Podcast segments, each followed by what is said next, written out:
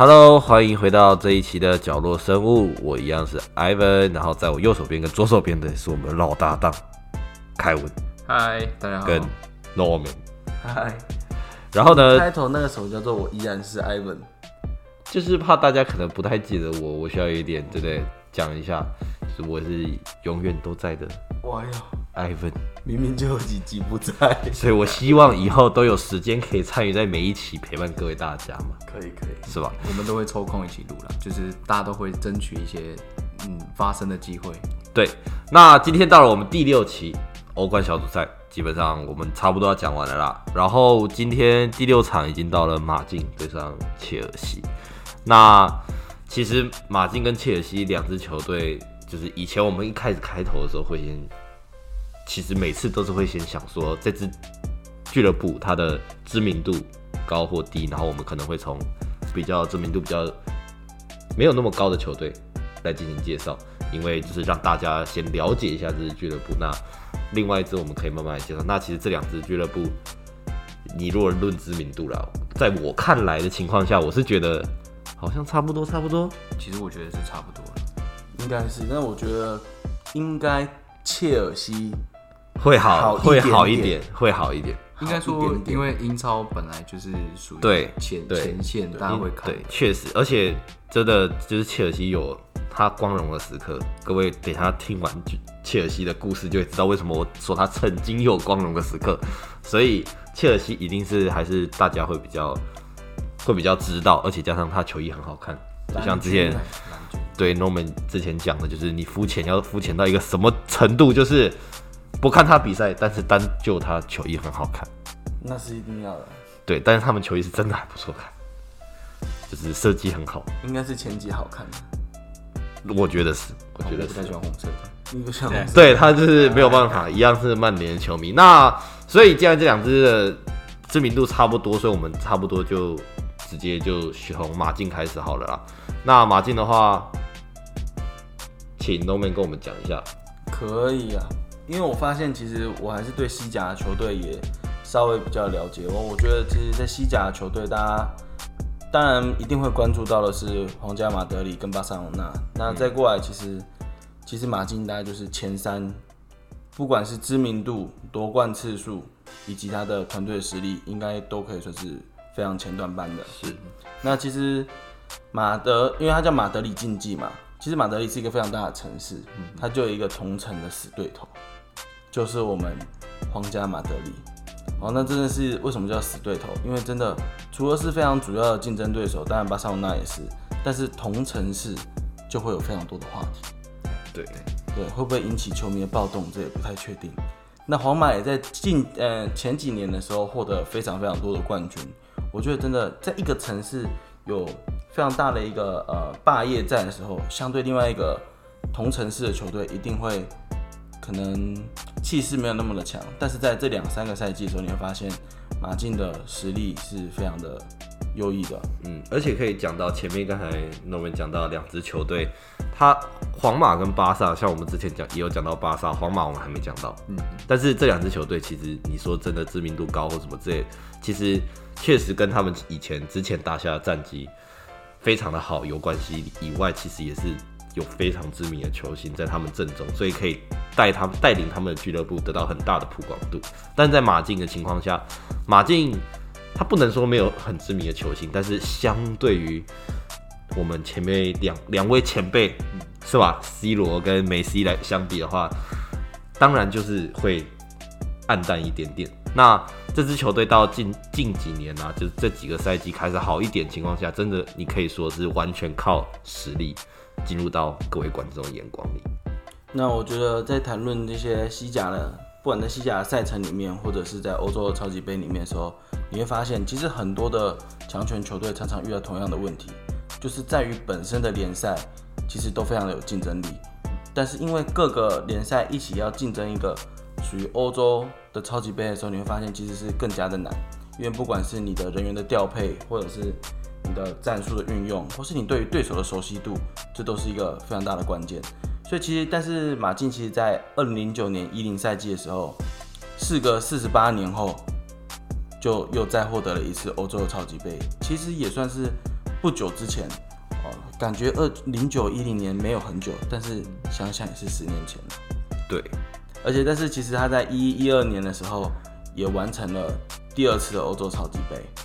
那其实他在一五一六赛季的时候为什么要特别提？就是因为超级杯是大家所关注的嘛。嗯，那他在那个时候遇到了他的死对头皇马的时候，九十分钟内一比一，延长赛 PK 大战却以三比五落败。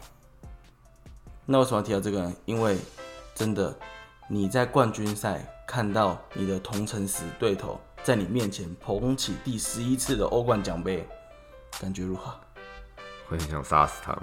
绝对是很想杀死他。但是我相信马德里的球迷是非常幸福的，因为拥有两支非常非常优秀的。这是肯定的，这是肯定的。好，但是其实这个球队的历史是非常的久远的啊，因为他以前其实不是叫做马德里竞技，其实他以前曾经改名为叫做航空竞技，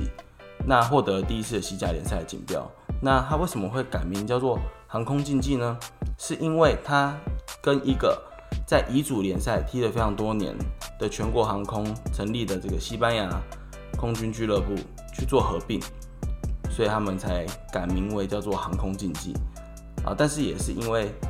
合并之后的改名，却在多年之后被这个足总要求、足协要求他们要去更改一下他们的名字，因为他们的名字里面。就是好像为什么？好像是因为航空在于他们的一个新闻里面是一个地名，但是你不可以用一个非属于你们城市的地名，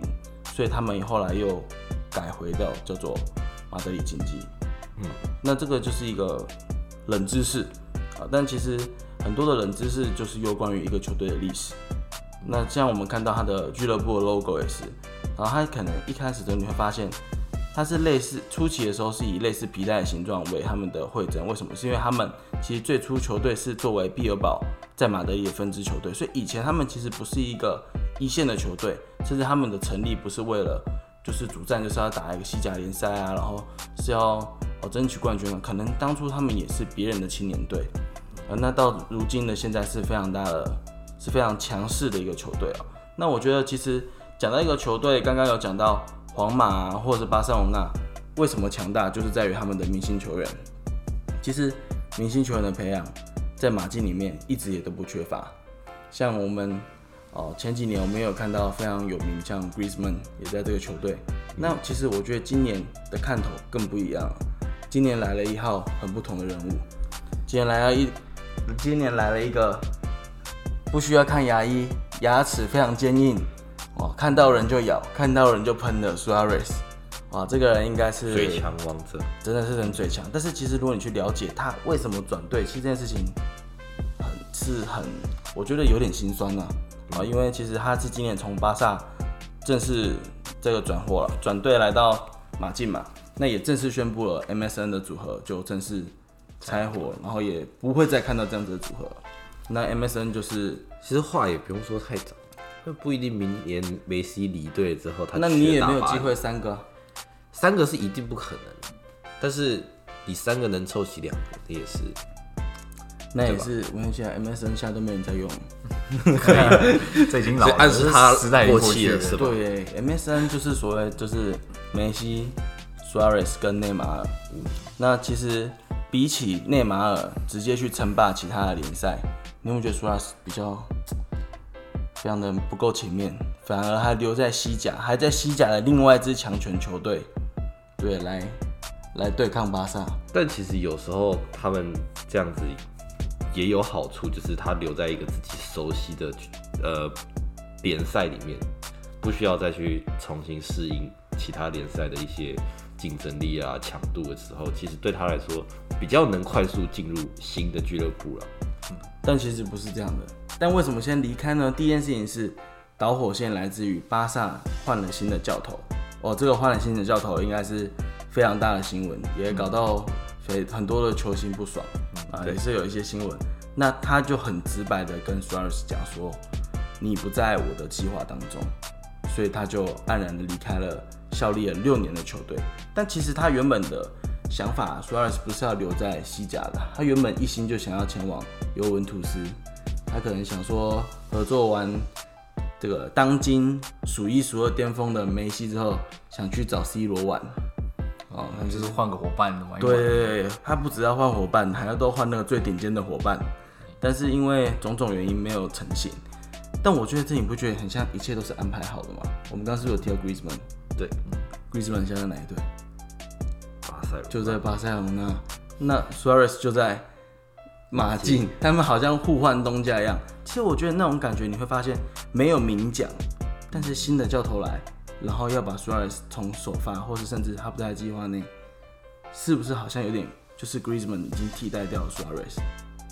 但其实我觉得这种明讲对于一个球员来说是好事啊，因为其实我们可以看到，在很多球员或者很多俱乐部里面，可以看到很多的一种情况是，他如果俱乐部不明讲，跟球员明讲的情况下，他会一直在这俱乐部浪费自己的时间，而且我们知道球员的，就是他的他能发挥的时间生涯巅峰的那几年其实很短，他需要在很短时间内证明自己。那他就更不可能一直浪费时间在一个没有办法看中他的俱乐部。那当然，水奥瑞斯比较不一样，因为他在从巴萨出来的时候，他就已经累积一定的知名度，而且大家也不会去小看他的能力了。确实，其实主要是在不管是在以前的巴萨，其实在更以前的时候，他在利物浦就已经累积了非常好的知名度。那他这一季来到马竞的时候，可能很多人会质疑是说，哦，你离开了顶级球星的旁边，你还能有一样高效率的表现吗？你年纪开始增长，你还能有一样高效率的表现吗？所以可能很多人的期待更期待于是说他可以给个球队稳定的力量。但其实你看看他的数据，其实他不只有稳定的力量，他有非常稳定的输出。他在十二场球里面就进了九颗球。那为什么要提到他是最重点的球星？因为我刚刚讲到嘛，他不止去了利物浦，然后曾经待过巴塞罗那，那他以前还有在荷兰联赛踢过。所以他代表说，他各个样的球队，他常常都对阵过，或者他曾经都碰过不同样球风的球员。所以我觉得他应该是切尔西这次不得不关注，而且不得不小心提防的球员。对，而且如果你没有提防他的话，可能会被咬，小心他咬你啊。对，而且加上其实说实在，他他真的是不管是状态好或不好，你都不可能去放放出他的一个点。就是你不可能轻易轻易的让他去做一些，无论像是快攻反击或者个人能力的单打，这都是对于他来说一种挑战，而且也不会有俱乐部愿意去尝试这种挑战。确实，因为你看他不只是个人的带球进球非常厉害，其实在啊上一届的世界杯的时候，他跟卡巴尼的合作，那两个助攻也是一绝。真的，他不只是可以自主的进攻，而且他还可以去让人家的进攻是有点叫做呃。不是画蛇添足，叫做神来一笔啊！可以帮人家，就是更加分，而且可以创造出更有威胁性的传球。对，而且你有看到上一场他们对那个呃塞维亚的比赛吗？嗯，他有一个 play 非常的厉害，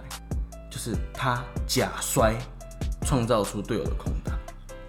哇，这个是实在是真正的老将，而且真正要不要脸的老将才做到的事情。他直接禁区内假摔，让对手。弄不到球，这个真的是非常有大赛经验的球员，代表他就是其实你这样讲，也就大家也就可以知道，其实他是靠智商在打球的一名球员，而且其实也是非常聪明的一名球员。当然了，因为毕竟他经验也非常老道了，对，所以我觉得他有他自己的策略，跟他有配合好他其他的球员的时候，对我们真的没办法去预想他会做出一些什么样的动作，对，来去打出这样子的一个假摔。这个真的是很难预测，我想他可能自己都假装自己没有预测到，然后又在下场前 喷了喷，又害对方的教头吞下一颗黄牌。他真的是，我真的其实不得不说，你看他打法，其实 s 瑞斯这名球员，你很很喜欢他，一定会很喜欢他，但是恨他人一定很恨他。就是你不能说他人品或者什么之类的，就是一个球员的人品跟他实力不能成正比，但是常常会有人喷他说他的人品上。做人上面可能有一些问题，但是你看，像他从巴萨转会，或是像刚才前面 Norman 说到的，他转了这么多的会，其实他并没有跟呃以前的俱乐部，甚至以前的队友有闹出什么对闹出什么太大问题，甚至我们也看到他这一赛季到了马竞之后，甚至跟梅西还保持一个很良好的状态，甚至他们互相见面的时候也都是非常要好的朋友，所以应该是这样说吧。他就是到了这支俱乐部，每个人都会想要为俱乐部做出贡献了。那他可当然，你可以说他做出贡献的方法可能比较不一样，不是人人喜欢的那种方式，应该这样讲。我能说他应该是当今足总。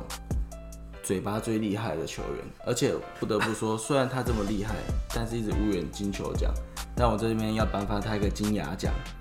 果然一定是实至名归。我觉得他退休可以考虑做一个全金的那种牙套，你知道就是他可能会成为足球，就是我们常常看到那种。rapper 国外他不是有那种镶钻的那种，他现在已经是程咬金了。他如果再镶个金牙，应该没人敢打他。他真的就是真的是咬金的。对。那我觉得第二个跟大家介绍是科科，因为为什么要介绍他？他是当今现在马竞的队长。那其实今年马竞的最大的特色就是为什么他可以在西甲联赛一枝独秀？他在十六场球里面仅仅只失了六球，是非常非常变态的一个成绩。是是，我觉得也是很难达到、很难超越一个成绩。那队长哥哥就担任了一个非常重要的位置，是他大概在他在在中后场的方面给予非常多的一些能量，真的是在防守的积极的拼抢啊，跟防守的意识。那我觉得这种样球员，可能数据你可能看了觉得还好，但是这种 energy guy 真的是你无法去忽视，而且你无法去量化他给球队的一个贡献。对，而且加上他们。现在西甲其实前面有说到西甲，其实你说整体看起来他们的这个联赛其实竞争水平还是挺高的，是，所以他们能打出这样的，不管是任何一个球员能维帮俱乐部维持到这样的水准，其实都是代表他们有一定的实力。对，那接下来要介绍这个球员是 Felix，这个球员更加有趣，这有这个球员，我跟你讲。如果你说看数据没有办法知道他的贡献的话，这个球员更是，你看数据完全无法了解他的贡献。你看哦他的数据踢出的表现其实不差，而且他代表他为什么会被挖角来这球队？他以前在葡萄牙联盟的时候，代表这个班菲卡的时候，二十六场球就进了十五球，而且他非常非常年轻，我记得他才二十一岁而已，二十一岁可以踢出这么好的成绩，当然马上就被西甲的。非常好的，最好也算是非常有钱的马竞就买走了。马竞他在马竞，其实我觉得很多人在于联赛，应该说葡萄牙联赛跟西甲的联赛，我相信在强度上还是有一点点的差异。但是其实我觉得他的转换是代表说他的适应力极好之外，他还是有维持他的水准。所以他来到马竞四十一场球，也贡献了十一个的进球，而且加上他也是还年轻嘛，前面有讲到。对，但他才二十一岁。对，所以其实多给他们一点时间，可能他可以带来不一样的表现了。而且，如果非常喜欢 C 罗的球迷，一定要关注这号人物，因为他是葡萄牙人。嗯，所以葡萄牙国家队很常都在想，C 罗要是不能踢到八十岁怎么办？不能踢到，对吧？三十五岁还在踢，你不觉得所有葡萄牙人都在期望他踢到四十岁、五十岁、六十岁吗？但是现在不用担心了，有我们新的这个 Felix，他也算是。年轻的前锋里面非常值得期待的一位选手，那这个有听听下来都觉得这个球员明明就很好啊，为什么我说他非常有趣，而且他的数据为什么跟实际账面有差异？真正的差异就是他虽然这季有不俗的表现，但是他只要首发的时候，马竞的胜率令人担忧，在欧冠小组赛的他只要首发。基本上就等于不会赢球，不是输球就平局，不是输球就平局哦。当然他在替补席上也有也可以贡献，但是你有时候会觉得说，我觉得这就要想一件事情是说，他的这个他的这个叫做嗯霉运首发的霉运，或者是有点这这是有一种西方的神秘力量，你无法理解的力量，会不会左右战局呢？那马竞的这个教头会不会迷信呢？其实我觉得对马竞来说，他们他们也不需要太过迷信的原因，是因为其实你把它当做，你可以不用把它当。如果真的因为是他是因为首发胜率令人担忧的话，其实我觉得你可以就把它当做一个棋子。我的棋子是一个神奇的棋，就是你可以把它当做一一张牌来打。就是他今天当替补的时候。对于马竞来说，你就可以当做是一个奇效，一个新的战术去执行它，不需要一定要把它摆在首发阵容上面。而且我们也知道，他其实首发阵容也不需要一定得上他，因为马竞的首发前锋也是锋线上面其实也是有满满的人的。我怕他就是比较反骨一点点，就是说我就不信，我就不信，就是想要来个出其不意就对啊，我这球员优秀，怎么不让他上？你说教练的部分，对啊，他说不定教练就是想说，我先放这个人出来吓一吓你们，然后换一个人的时候就可以把你们打败了。但我是觉得还是不要吓一吓自己啊，这个放下去我看看，我之前认真查一下，我真的会吓到自己哦，真的是状况哦，他状况很好，但一上场，整队状况就不太好。就是整队上场的时候，就是场上十个人，就九个人状态不太好，但他一个人状态火热。真的，那讲到这边的时候，我就要提一下他们最近的近况。那因为他在西甲目前排名第一嘛，他在西甲，我觉得真的可以算是一枝独秀。因为他虽然看似跟皇家马德里目前只差了四分的积分，但其实他比皇马还少踢两场球。嗯，所以他全输他也是领先。不能说全输，就是就是，如果他今天跟皇马踢一样的场数，对对对对对，所以你就会发现那个的领先的幅度不是积分反应的四分而已，可能是更大的。更何况他现在西甲联赛是五连胜的状况。但我觉得就有说到，就是说联赛归联赛，欧洲杯归欧洲杯，真的是完全不一样的东西。因为你看他这是在欧洲小组赛的欧洲欧冠的小组赛的表现，真的是差强人意。我觉得他输给拜仁慕尼黑算是可以接受。谁输给拜仁慕尼黑你不能接受？呃，我个人。所以你是要一个人去踢拜仁慕尼黑吗？我踢打电动的时候输拜仁慕尼黑，我不能接受。就是一个一个一个人大战他们全队。对对对对对，或者是死的光荣啊。对对对，或者是拜仁慕尼黑没有上莱万的时候输，我就比较不能接受。哦哦，就是他的阵容不完整的情况下。那没想到。当然输了其中一场，有我们非常大家瞩目的这个 Felix 就有上我们的首发，所以他们就顺利出球了啊！顺利出球，顺利出球，还真还真的是因为他。那其实这个的数据，其实我不是非常的关注，虽然我觉得拜仁慕尼黑他的强势跟他的一些实力是不容小觑，而且是非常在整个欧洲联赛是非常非常顶尖的。但是有两场对到莫斯科火车头的比赛。也都仅仅是踢平收场，这个东西我觉得就非常的呃需要观察。一场是零比零，一场是一比一，所以我觉得你会发现，连踢莫斯科火车头，不是说莫斯科火车头的的实力不好，而是感觉大家都会认为马竞应该是一定会赢的比赛，就是必须得拿下来。对，而且呢，你是两场比赛当中，你一场都没有拿下来。这个我觉得会是相相对比较跌破大家眼镜的。那还好，他在对我们奥地利奥地利联赛的龙头萨尔斯堡的时候，有拿下了关键的战役才可以出现。如果对上奥超龙头都没有拿下来的话，其实我真心觉得他回西班牙会被吐口水。你确定他回西班牙可能会被吐口水？我记得他还不是两场赢哦，好像有一场是踢平。就是我觉得踢平可以接受，但你不能输。啊，我是我虽然我看到那个时候，你会觉得很很反差，你很不能接受。西甲龙头，欧冠一条虫，对，而且再加上西甲西甲球迷，大家大家看一下西甲球迷，就是你可以你会发现一件事，是西甲球迷在五大联赛里面算是比较。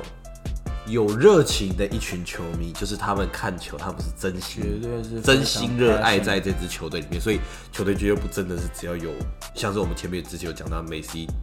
刚传被离队的时候，他们差点没有把巴萨的俱乐部给拆掉，就是他只差球迷没把巴萨的招牌给拆掉，跟把他俱乐部现现场踏平以外，真的是西甲球迷是非常非常投入在他们这个足球联赛里面，所以。我刚才才讲，他们如果是真的这一场是输掉的话，踢平我觉得可能 OK 还行，但是如果真的输掉的话，他可能很难对他们球迷交代。所以我觉得接下来就要讲讲这些观战的一些重点。那我觉得第一个观战重点真的是苏亚雷斯他的嘴巴可不可以发威，而且他的嘴巴能不能收敛一点，可能也是关键。毕竟你到底是带给球队贡献，还是带给球队伤害？有时候太激进的一些球员，往往会就是让球队比较那个 X 因子就在那边，可能会你很难捉摸。那觉得第三那第二个应该是要讲到的是他在西甲成为一个王者，王者一般的球队。看到那前几天我们看他对塞维亚，真的是王者一般的霸气，压制对方到一个不行。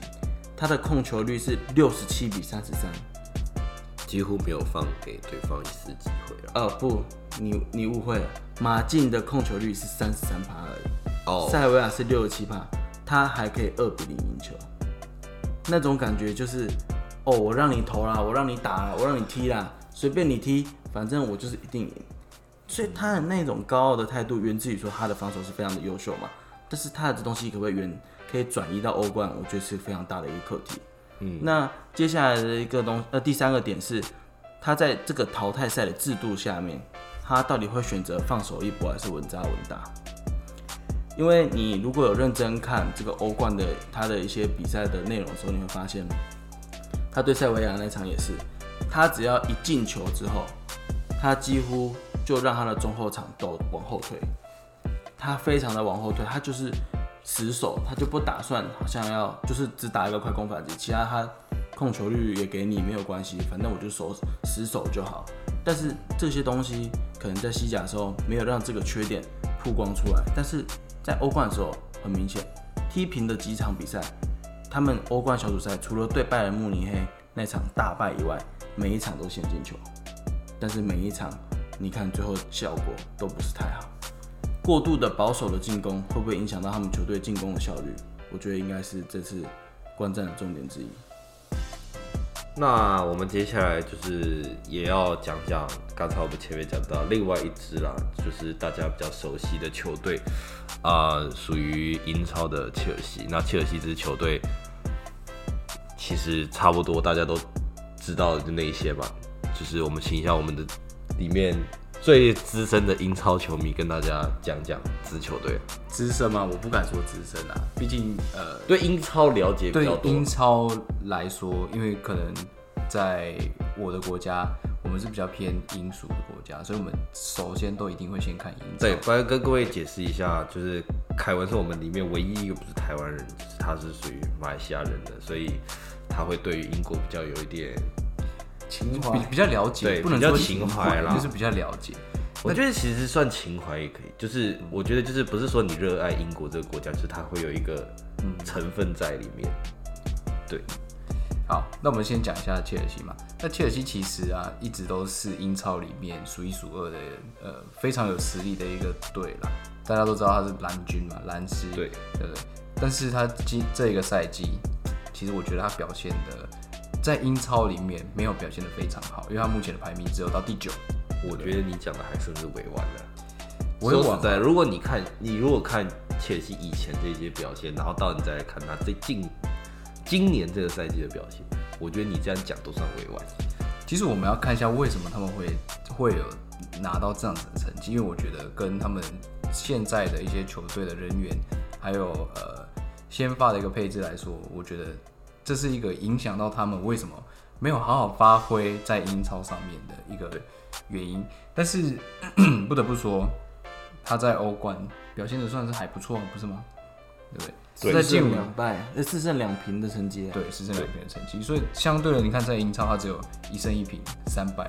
就其实我觉得他们现在的重心并不是放在英超里面，因为英超他也拿到手软了啊。换一个，换一个，换一个目标吗？这么骄傲吗？因为其实英超说真的，很多很多的顶尖球队，他们其实拿过英超之后，他们一直都想要称霸欧洲，但是其实并不多英超的球队可以称霸欧洲，对对不对？所以我觉得他们这一次可能比较重点都是放在这个欧冠里面。但是如果你真心去看他在英超的比赛，真的是有这种摆烂的感觉。其实我觉得这期的切尔切尔西真的是蛮多引诱，例如说，确实感觉表面上在欧冠的表现不错，但是我们如果摊开来看，他们的小组可能相对真的实力是比较没有跟另外几组一样有一个超级的强队。对，所以其实我觉得这也是他们需要担心的一个点，而且再加上我们前面有讲，他只是遇到的是马竞。说真的，你我们现在因为这一段时间没有大赛，我们没办法知道他们大赛的时候的状态会是怎么样。但是如果你单从马竞跟切尔西两队从英超跟西甲联赛里面的表现来看的话，我可以轻轻松松跟你讲，你就问一百个人，一百个人跟你说马竞会屌虐他。我给不了一个切尔西会赢的理由。真的，你如果就是我们现在的重点不是说我们偏袒马竞，而是如果你单从对单从联赛出现的这个表的阵容，就是切尔西这一进竞几场跟马竞这几场看，你真的找不出来任何切尔西有可能会赢。其实我觉得这就跟他现在的前锋有一个很大的关系啊，因为这个前锋毕竟其实是去年夏天才才转进切尔西嘛，对不对？就是我们的维尔纳加，维尔纳，对不对？对，维尔纳他我们德国队德国队的前锋，对。前锋，所以这对你看，这一讲到德国队的前锋，我们这边的德国球迷就非常非常非常的了解。那他在最近的表现是不是有点不太好？因为他最后一次他离他进球荒时间有点长，对不对？对而且已经很长一个时间，他也没有好好而。且我觉得他的状态影响利利物呃不利物浦利影响切尔西很大的一个重点在于是，当初蓝军找他来的时候是为了要补强他们在锋线上的的一些问题，对，结果没有想到他一到了蓝军之后，立马没还没展现出实力，立马先展出了进球荒的实力，就是这可能是切尔西某些的传统，例如说他们出产的哈扎去皇马也是进球荒的实力也是不容小觑。对是不是因为在切尔西压力太大，结果到别的地方他也没办法好好的发挥呢？其实我觉得这也很难说了，因为毕竟你看从切尔西出来球球员很多，只要他一转出去，他表现并没有之前的那么好。从我觉得可能以前有两个观点第一个可能是体系问题，嗯，我觉得对体系问题跟还有一个很大的原因可能是气候吧，因为哦对，也有因为比较潮湿的气候，可能对他们来说比较而且如果我没有记错的话，这位新的德国前锋他原本好像也是在德甲。嘿，是的，没错，对，所以其实你说气候或是战术体系上的问题，确实可能是会有一点的。但是我我可以理解这件事情，我可以理解你在可能适应上的不习惯，但是他这个进球荒真是有点过分了，可能穿到太帅的球衣他有点不习惯。真的是有点过分了。我我凭良心讲，真的是有点过分了，而且不是要我说，你如果是以整个切尔西的球队高层来看，你也会觉得他到底在干嘛？那我觉得也是这个对战最值得关注的一个点。一个联赛踢很好、欧冠踢很烂的球队，跟一个联赛踢很烂、欧冠踢很好的球队要对决，对，这真的是一个令人摸不着头绪的一个组合。所以这就是又来一个保盾大对决的一个观念，因为我觉得这球队可能他们自己各自放的重心不一样，所以会有一个呃重心点放在其中一个比赛里面比较多，比较对用心去踢其中一个联赛的原因。所以你觉得啦？以你们刚才我们这样子这样大概讲，你觉得这一次切尔西有没有办法就是发挥他在英超的实力？发他绝对不要发挥他在英超的实力，不能不行他不能发挥 就是持续发挥欧冠的实力。这个我觉得可能是可以期待的。哎、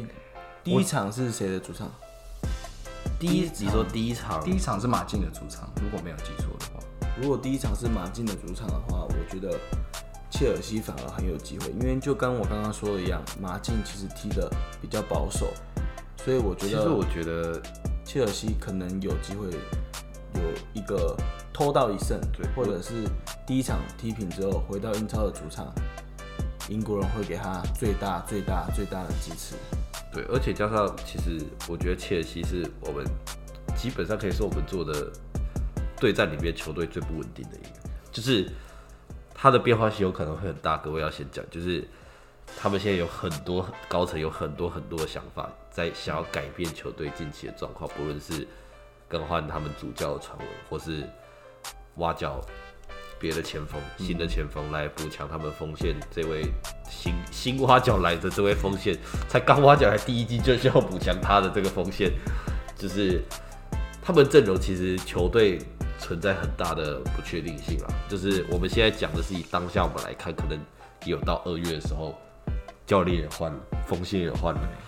或是球队球队整体看起来又不是以前那一支切尔西了，这些也都是有可能。更何况切尔西，我们前面有讲，切尔切尔西也算一支豪门啦，所以他们也不差钱。说实在的，他们老板对切尔西是真爱，真的就是基本上只要他提，我有钱我就投的感觉，